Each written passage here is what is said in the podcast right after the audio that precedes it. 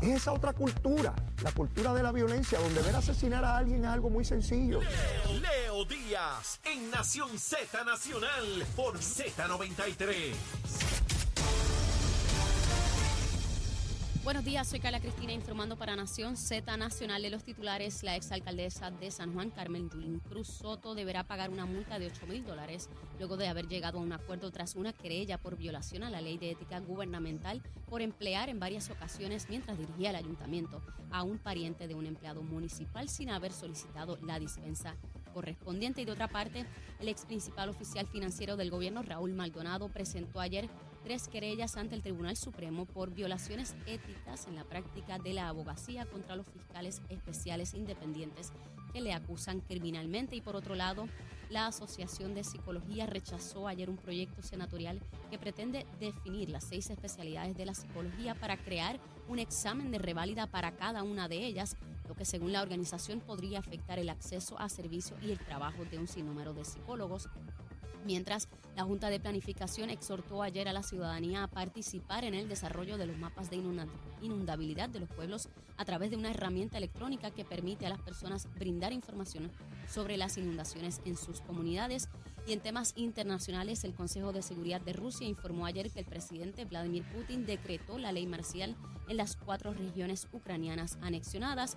Y en una noticia reciente, la primera ministra del Reino Unido, Liz Truss, dimitió hoy, tan solo un mes y medio después de asumir el cargo. La conservadora estuvo bajo presión tanto de la oposición como de su partido, el cual perdió la confianza después de que tuviera que desmantelar su plan fiscal por el caos provocado en los mercados financieros. Tras su renuncia, Truss se convirtió en la primer ministro de menor tiempo en el cargo, el mayor del gobierno. Para Nación Z Nacional les informó Carla Cristina. Les espero mi próxima intervención aquí en Z93. Hablándole claro al pueblo. Nación Z Nacional, soy Leo Díaz. Buenos días a todos. Leo Díaz en Nación Z Nacional por la Z. Y ahí estamos comenzando nuestra última media hora de programa en Nación Z Nacional, mis amigos, contentos. Mira, Cherito, a Cherito me hace así, tú sabes, como que Leo, recuerda que viene la recomendación de almuerzo, Juan José. Esto aquí es claro. A esta hora, el invitado de turno, quien esté en esa silla que tú estás, tiene que hacer una recomendación de almuerzo. Y le dice al pueblo de Puerto Rico cuál es su sugerencia de almuerzo para el día de hoy. Aquí ha habido recomendaciones de todo tipo, de toda naturaleza, dependiendo del invitado que esté. Es tu primera oportunidad al bate para recomendar almuerzo. ¿Qué debemos almorzar hoy? Yo para eso soy malo, malo, malo. ¿Y tú sabes por qué? Ajá. Porque, como tú sabes, yo he bajado más de 160 libras. Wow. O sea, yo, Wow. yo este, la última vez me caí de la cama por los dos lados a la misma vez. O sea, estaba, estaba bastante. Y sí, sí, sí, no, no. Yo me metía en la ducha media hora, no se me mojaban los pies. Pero, Juan José, La- la ¿cuánta- realidad es que- ¿cuántas libras menos? 160 ya. Wow. Yo era 52 de pantalón. No te digo, yo me reía y al otro día todavía me estaba moviendo. Pero eh, la, la, la, la cuestión de esta es que una de, una de las cosas que me ayudó fue el ayuno intermitente. ¿Eso qué es? Y entonces es el fasting. Y entonces yo todos los días como entre una y nueve de la noche. Ajá. Y en las, el resto de las 16 horas, pues no, no como. Así es eso. Sí, pero una de las, o sea, ocho de esas horas estás durmiendo, digo, si duerme las ocho, ¿no? Y, Sí. y qué sé yo, y puedo tomar café negro, cositas así. No voy a entrar en una clase de nutrición aquí ahora, Pero- pero, pero- pero, yo voy a desayunar a la una de la tarde. Ok, pues, pues vamos a hacer una cosa. Recomiéndale al pueblo, no a ti, Ajá. al pueblo de Puerto Rico, qué cosa suculenta debería almorzar si no estuviera en ese régimen tan riguroso que tú Ah, no, en mi régimen riguroso, mire, usted tiene que comerse una buena chuleta cancán. Anda. Sí, sí, sí, así bien light. Tú sabías que me- tú sabes que yo presido el Frente Unido y Armado de Chuleteros de Puerto Rico. Sí, ah, pues mira, muy bien. No, no, no, y es armado, ¿sabes? Así. Sí, no, si no quitas la chuleta, puede haber este decesos ahí. por Y ejemplo. lo bueno de la chuleta cancán que le puede meter aguacate. ¿Con, qué, le con puede- qué iría esa chuleta cancán? No, en el caso mío, con aguacate, un poquito de ensalada, no mucha. Yo- ¿Ensalada? sí, si tú me miras a mí, sabes que yo no como mucha ensalada. Pero, pero ven Pero- acá, tú no le meterías un arrocito a eso. No, en mi dieta no, pero sé que... No, pero te dije que obvio ah, para otros, pues sí, no, no, bueno, si no estás en la dieta mía, el arroz y la bichuela no puede faltar. Una cancán sin arroz y bichuela y con tostones. Mi ¿ves? hermano, yo, tostones o amarillos. ya yo me la imaginé y estoy aquí como los perros de Pavlov, este, con, con- con- con un arroz mamposteado. Ajá. Mi hermano, dice que queda así, con, mira aquel como hizo allá. Se, co- se, co- se- se- y unas arañitas, dice allá Raúl. Sí, sí, sí. No, no, es tre- tremendo. Yo sé que, mira, hay gente que me en la calle me dice, Leo, yo espero que ustedes recomienden almuerzo para preparar o Ah, sí. buscar ese almuerzo que ustedes recomiendan. Así es esto. Muy bien, muy bien. Así es que mire, chuleta cancán, arroz blanco de habichuela o mamposteado, Sí, unas arañitas y un aguacatito. el aguacate. sí, no por ahí, donde quiera Sí, que uno sí, va, sí. este, está el aguacate choreto. De to- ah, y un producto destilado por el lado, dice un bandido aquí. Ah, bueno. está, un producto destilado. Un- mira, un brebaje alucinante. Mira, está por ahí ya la secretaria de Energía de los Estados Unidos, Jennifer Gran, Granholm. Está por ahí en su primera visita, luego que el presidente de los Estados Unidos la designara como parte de todo este engranaje, todo todo este tinglao para resolver el problema eh, energético en Puerto Rico. Ya hizo unas expresiones en la mañana de hoy señalando que, que evidentemente no hay confi- conf- eh, con- Confiabilidad. confiabilidad, debo decir, perdón, en nuestro sistema eléctrico. No creo que haya descubierto algo que no supiéramos hace 30 años. Ayer publicamos en este programa un artículo del periódico El Nuevo Día de 1994, eh, cuando el director ejecutivo de entonces, Cordero, señalaba que no tenían suficiente generación, 1994, por problemas en Aguirre y en Costa Sur. Mira dónde nos podemos remontar, donde ya era evidente que teníamos un problema estructural y mira dónde llegamos 30 años después, eh, con un problema ya, ya, ya grave. Eh, y te pido tu reacción a lo que me parece a mí se ha convertido en un problema. Se creó el negociado de energía para que regule todo esto y no sea la autoridad regulándose a sí misma.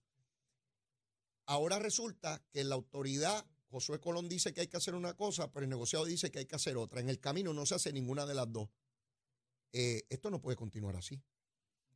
Mira, la creación del negociado de energía, que, que inicialmente tenía otro, otro, otro nombre, eh, lo que busca es precisamente evitar que, que un día Energía Eléctrica dijera, mira, ahora la tarifa es tal y no pasara por nadie, ¿verdad? Que hubiera ese, ese control, ese filtro. Lamentablemente, eh, esto se convirtió, mucha gente trató de convertir el negociado de energía en un ombudsman o en un DACO de energía eléctrica. Y esa no es la razón de ser. Y yo creo que... Eso es lo que a tu juicio se constituyó en la ley que está actualmente. Sí, no, la, la ley es específicamente para que tú me entregas a mí tu energía eléctrica, Ah. que antes tenía también la distribución y ahora lo tiene Luma, me entregas trimestralmente, me dices, mira, esto es lo que yo gasté, esto es lo que yo recibí, por tanto tengo un déficit, tengo un superávit, whatever, y por eso yo tengo que hacer este ajuste. Y tú permítemelo. Y entonces ahí ellos le piden los documentos, lo analizan. Conozco a muchos de los que han estado ahí como comisionados antes y ahora, y son personas muy competentes. Lo son. Muy competentes, son. personas brillantes, Sí. brillantes. Este, así que hacen ese análisis. Mm. Lamentablemente, en ocasiones, ese análisis los lleva, dentro de lo que les dice la ley, a aprobar un aumento. No nos gusta, a nadie le gusta un aumento, claro. pero eso es lo que hay, eso es lo que dice la ley.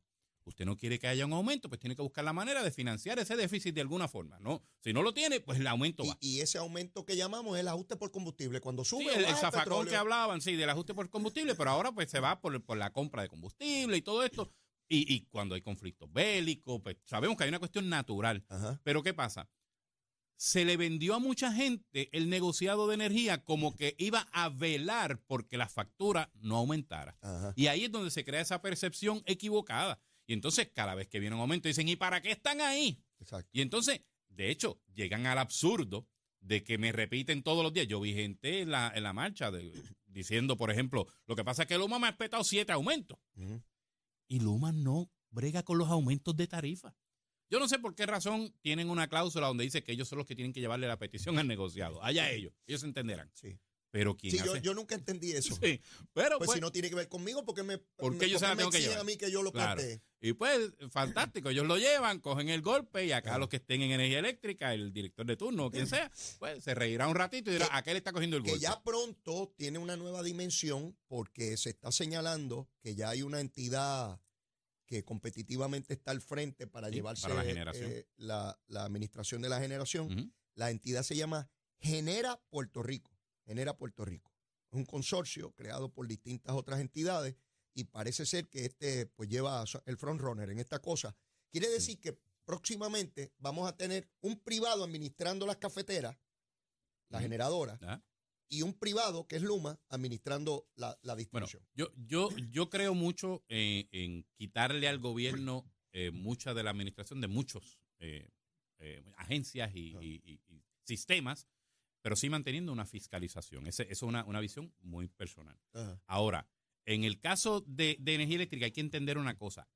Este monopolio que finalmente quebramos es un monopolio que está enmarcado en un elemento político. Y no estoy hablando de que si los, los energéticos populares o progresistas, whatever, no, no, no. Yo me voy a ir a esta parte, a Lautier, por ejemplo. Ajá. Lautier es un brazo político.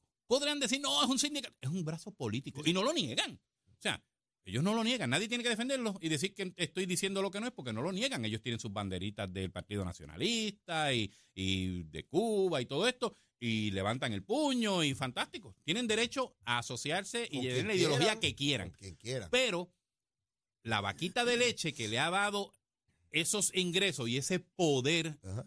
Político a Lautier para combatir al PNP y a la estadidad durante tantos años, cuando llega Luma, se reduce dramáticamente. Y el que llegue ahora un operador privado al área de, de la generación es un golpe aún mayor. Bueno, es que los únicos unionados que le quedan a Lautier están en las generatrices. Así es. Porque el Luma tiene una unión que no tiene que ver nada con Lautier. Entonces te dicen, no, es que Luma no ha cumplido. Mire, usted le puede traer ahí lo más grande del planeta o, o- o un elemento celestial. No lo quieren porque no tiene nada que ver. O sea, es como cuando te dicen, mira, todavía hay, qué sé yo cuántos miles están sin luz. Recientemente escuchaba yo a, a Torres Placa Ah, y admitió que siempre hay gente sin luz en Puerto Rico. en todo A veces un por ciento, a veces dos por ciento, tres por ciento, siempre. máquinas. Pues entonces cuando me dicen a mí, esa gente no ha cumplido con el 100%, Ajá. Bueno, le estás pidiendo algo que es imposible. Que Nunca, nunca va a dar el 100%, ¿verdad? Pero se van en esta métrica y el día que quede una persona sin luz, ese va a ser el lazo de Mojican, ¿sabes? Va a estar en todas las televisoras y este es el que tienen ahí. Y, y por eso lo llevan al absurdo. Mira, llevan al absurdo de que, porque por ejemplo, los alcaldes salieron, muchos alcaldes, a criticar a Luma. Derecho tienen y oye, tú estás en la calle y la gente te está diciendo, Es que ¿qué la- pasa? Que no tengo Y luz. muchos alcaldes salen públicamente porque dicen, si me quedo callado, a lo mejor la gente de mi pueblo piensa que, Claro. que a mí me importa Y eso es legítimo. El problema que yo tengo es cuando quieren pintar, sea quien sea, azul o rojo, que quiera pintar como que es una cuestión criminal. Exacto. Como que es que Luma los está matando. Decidió que a la gente de tal pueblo eso no los va a energizar. Exacto. Porque sí. Mire, no hay que ser un genio para saber que a Luma no le conviene dejar a nadie sin luz. Claro, lo que le O sea, conviene es que todo el mundo hable bien de eso y que tiene todo el Entonces, mundo luz. no hace ningún sentido, pero lo repiten, ¿verdad? Y entonces te tiran, te dicen, no, porque por allá anda Pierluisi politiqueando, tirándose fotos con el dolor ajeno, entregando plantas eléctricas. No, nosotros no, nosotros ahora estamos aquí presentes para dar un ultimátum. Estás haciendo exactamente lo mismo. Usted puede darle el ultimátum allá, privadamente. Porque el ultimátum es que si usted no va, usted no me resuelve lo de la luz este domingo, ya el lunes yo voy a ir con mis brigadas y voy allí, voy a montar. Mu- Bueno, muchos, muchos de estos alcaldes sabían más o menos cuándo Luma iba a terminar, entonces ponían la fecha que ellos iban a intervenir 48 horas después. Cosa de, de- de decir, Eh. bueno, no lo tuve que hacer porque acabaron con el emplazamiento. Yo le dije, eso es política. sí, Y todos sí. los que hemos estado en el proceso político sabemos la gusanga que se hace para hacer proyecciones y que la gente crea, para que la gente crea. Y mientras tanto, la inmensa mayoría de los alcaldes de Puerto Rico sin aspaviento, pues son 78 Mm. y los que estaban con la gritería eran seis o siete. La inmensa mayoría bregaron con la emergencia sin estar con PNP y populares, bregaron responsablemente sin gritería. De igual manera, los que también, muchos de los que se expresaron, tenían que hacerlo porque habían áreas que ellos tenían, ¿verdad? Que, Oye, y que es legítimo. O sea, eh, mire, hay mucha gente que depende de la energía eléctrica para su vida. O Ah, sea, exacto, y, una y- y- máquina. y esa es una realidad, nadie puede quitar eso. Lo, lo que pasa es que, volvemos, tratar de llevar esto a la criminalización de Luma, Ajá. porque eso me trae un beneficio político, pues ahí está realmente lo criminal, de tratar de decir que aquel quiere simplemente dejar a este sin luz, pues porque sí, porque no se lleva con ellos, Exacto. porque el alcalde es popular. Eso no es la verdad y, y se está haciendo deshonesto cuando se hace ese planteamiento. Y entonces, claro, me trajiste al principio lo de lo- la, la funcionaria, ¿verdad?, de, de energía que llega a Puerto Rico. Yo tengo mi opinión, yo creo que si no estuviéramos tan cerca de los midterms elections, No llegaba. no llegaba, ¿verdad? Y, a- y Biden llegó hace poco por lo mismo. Estoy seguro que si estuviese pasado el año pasado, no hubiese O sea venido si- ninguno. y, y a eso yo le añado de Frosting que si Puerto Rico fuera Estado, vendrían a Tojendel en un Senado federal empate, donde el voto de cada legislador es fundamental para aprobar legislación y los dos senadores de Puerto Rico podrían decir, presidente, si no llega allí, usted está muerto. Y si no me llega la de energía, y si no llega el de comercio, y si no llega el del tesoro, y el que sea. Eh, quiere decir otra vez que el poder político es demasiado importante. Y aunque de manera colateral, Biden se siente en la obligación de enviar su gente para acá, porque tiene que proyectarle, no a los de aquí, a los puertorriqueños de allá y a los hispanos, yo los estoy atendiendo y los atiendo mejor que cualquier otro. Voten por yo, voten por yo, voten por los míos, los muchachos míos al Congreso y al Senado Federal. No hay otra, ¿verdad? No hay otra. Y la, y la realidad es que eh, ya es humillante. O sea, no es meramente que nosotros no podemos votar por Biden. ¿Verdad? O sea, que si el presidente vino aquí antier, hizo 20 promesas y las incumple, No tenemos nosotros no podemos de- decir, "Eh, podemos ir allí a protestar, pues, qué sé yo, hacer lo mismo que hacen estos muchachos frente a la fortaleza. Sí, una gritería. Gritar, cuatro sartenes y qué sé yo, y, y, bueno, porque no hay otra. Y estamos dependiendo de puertorriqueños que ni siquiera nos representan, que de hecho a la hora de emitir su voto en el Congreso, si tienen que sopesar Ah. beneficio para Puerto Rico o para su distrito, ya ustedes saben para dónde va. Ah, seguro. y eso lo hemos visto. ¿Y es legítimo? El- claro, pues, si que votaron ellos por fueron los que lo eligieron. Y fue lo que lo eligieron. Y vienen aquí, buscan sus chavitos y hacen su fundraising fantástico. Y- es totalmente Y legítimo. pueden tener la mejor voluntad para, para el pueblo de Puerto Rico. Sí, pero ese no es su trabajo. Exactamente. Ese no es su trabajo. Y, y esa es una realidad. Y yo no tengo problema. Si usted no quiere estar dentro de la nación, usted no quiere tener la representación, pues usted sea independentista y lúchelo. Totalmente legítimo. Pero usted no me puede estar en términos medios. Usted no me puede decir, no, porque yo quiero tener ese beneficio de FEMA y todo esto, pero olvídate, no tengo a nadie que me represente allí. Tengo a Jennifer. Puede ser una muestra, No tiene voto. pero, ¿sabe? Estamos allí, cada vez que un comisionado residente va allí, está como, como el bujito de Shrek. Pregúntame, pregúntame. Sí. Eso es lo que pasa y esa es la realidad. No tenemos ese poder político. Entonces, ya es hora de cambiar esto. Claro, yo he visto un, un movimiento bien fuerte. Hay mucha gente que lo quiere minimizar, pero he visto un movimiento bien fuerte del doctor Ricardo Rosselló con sus delegados extendidos que él llama.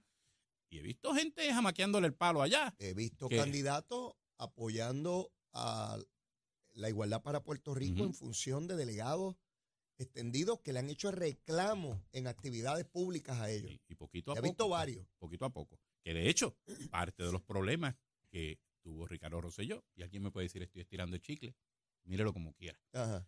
y que lo tuvo también su papá en un momento dado, fue Ajá. eso mismo.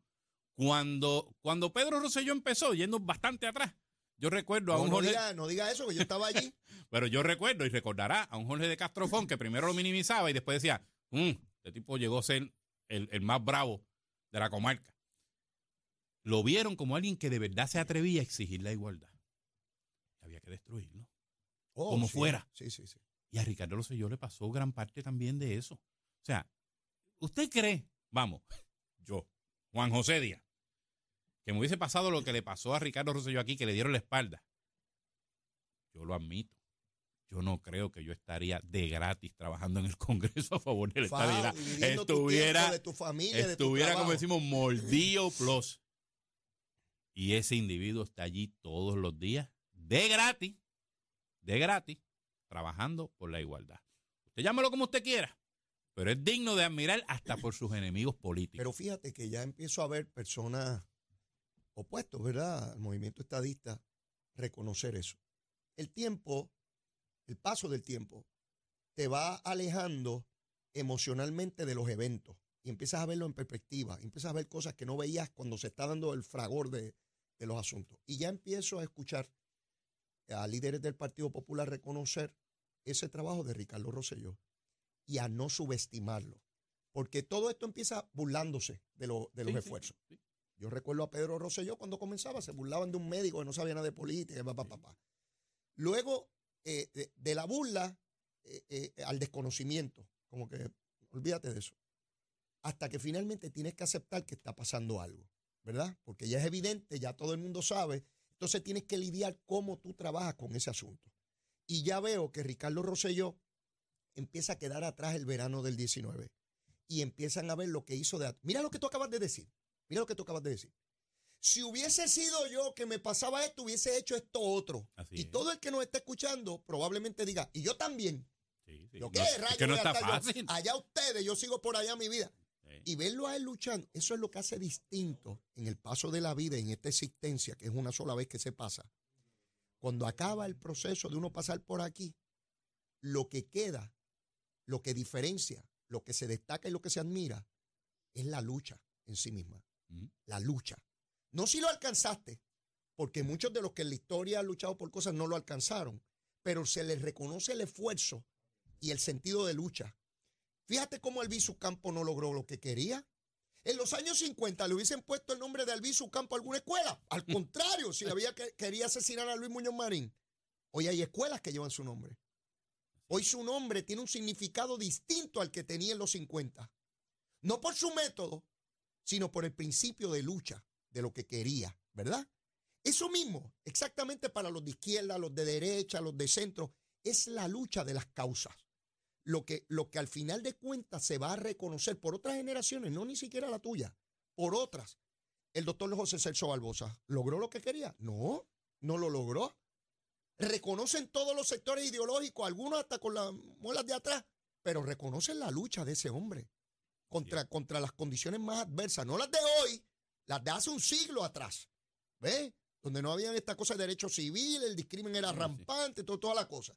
Así que estamos en esa prédica, en esa lucha, y es la que tenemos que, que procurar y destacar, porque después de todo, Juan José, debe- creo yo que debemos procurar que a los que lleguen les toque algo mejor que los que nos dejaron a nosotros. Oh, sí, sí, definitivo. Ya hacia allá que tenemos que, que movernos. Y, y es hasta contradictorio esto, porque fíjate que los muchos de los que han cogido la bandera, por ejemplo, de, de- de los recursos naturales Ajá, y del ambiente, ajá. Pues lo que nos dicen todo el tiempo es eso, que hay que velar por el futuro de las próximas generaciones. Seguro. Y tienen toda la razón. Así es. Pero entonces persiguen una ideología política que no provee un futuro Para mejor esos recursos para, esos, naturales. para esos recursos y para nosotros. Ah. O sea, porque aquí no hay un solo lugar donde la- el socialismo haya funcionado. No lo hay. El comunismo menos. Y aún así hay gente que lo busca, ¿verdad? Pero es que esa contradicción, y, y claro, y a veces se nos van en un viaje y me quieren hablar de los murciélagos y todo esto. Bueno, pero Eh, eso fantástico. parte, eso es parte. Eso es parte de, de- de toda esta nomenclatura. Pero la realidad es que hay esa contradicción. Lo que pasa, y, y yo creo que esto, no quiero que se me pase la oportunidad de decirlo, muchos estadistas no pueden ser estadistas solamente a nivel electoral. El trabajo es continuo y no es ir a una marquesina a hablarle a los mismos estadistas Que sobre la estadidad. este, por 20 ¿Sabes? Eso es absurdo. Hay mucho que decir. Lo- hágalo con respeto. No tiene que tirarle a los demás. No, Hable de las bondades suyas. Mira, Ni insultar a nadie. tan grande es la estadidad que en las últimas convenciones que ha tenido el Partido Popular, no sé si volverá a tener alguna, porque ahora mismo ese partido hasta regalado es caro, pero todo lo que hablaban en todas las actividades era sobre la estadidad. Los mitos de la estadidad, las consecuencias de la estadidad, todo lo que hablaban era de la estadidad. Mm. De Lela no hablaban. Mm. Esa, esa es la realidad, ahí está la historia. O sea, la estadidad es el eje de discusión, tiene la mayoría. ¿Qué hace falta? Voluntad, pero también acción. Ujú. Y yo veo muchos líderes políticos y tienen, esto se va, porque hablábamos ahorita, por ejemplo, de la- que los que quieren hacer la distinción entre lo que es el partido Mm. este, y, y- y la y la ideología. Si usted quiere correr bajo un partido ideológico, tiene que ser de ese partido. No quiere, pues fantástico, no lo haga. Seguro. Pero no puede estar a media. Así Estamos, que, estamos de acuerdo. Juan José, se acabó el tiempo, hermano. Un placer tenerte aquí. Ya te invitaré próximamente para seguir este y otros diálogos que son importantísimos aquí en Puerto Rico. Así es que, bueno, que le vaya bien. Agradecido gracias, Leo. enormemente. Bueno, y antes de despedir el programa, mire, tenemos que saber cómo anda el tránsito, el tiempo, cómo andan las cositas. Mire, si se fue la luz, si vino la luz, ¿por dónde anda el monito de Santurce? Vamos con Carla Cristina. Buenos días, soy Carla Cristina informando para Nación Z Nacional. En el tránsito se ha reducido el tapón en la mayor parte de las carreteras a través de toda la isla, pero queda algo de congestión bastante leve en el expreso Las Américas, igualmente en la autopista José Diego en la zona de Atorrey. Algo bastante leve también en el expreso Valdoriotti de Castro, cerca de las, de la, del área del aeropuerto. También en la autopista Luis Aferré entre Montelledra y el área del Señorial. Aquí el tránsito. Ahora pasamos con el informe del tiempo. El Servicio Nacional de Meteorología nos informa que hoy una banda de humedad tropical continuará moviéndose a través del área, las condiciones inestables en los niveles altos y un ambiente suficientemente húmedo. influenciado por la convergencia de la brisa marina y el calor diurno propiciarán una tarde activa con el desarrollo de tronadas aisladas capaces de producir impactos limitados de rayos y vientos en ráfagas, así como impactos de lluvia excesiva.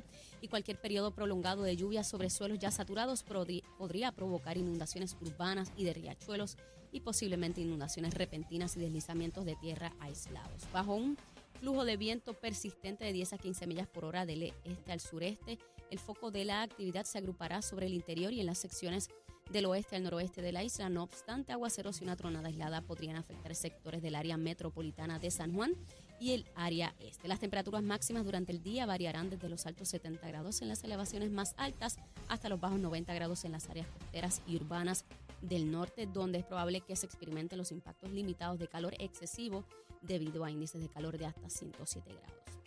Hasta aquí el tiempo, les informó Carla Cristina. Yo les espero mañana viernes, otra edición de Nación Z y Nación Z Nacional que usted disfruta a través de la aplicación La Música, nuestro Facebook Live y la emisora nacional de la salsa Z93. Buen día.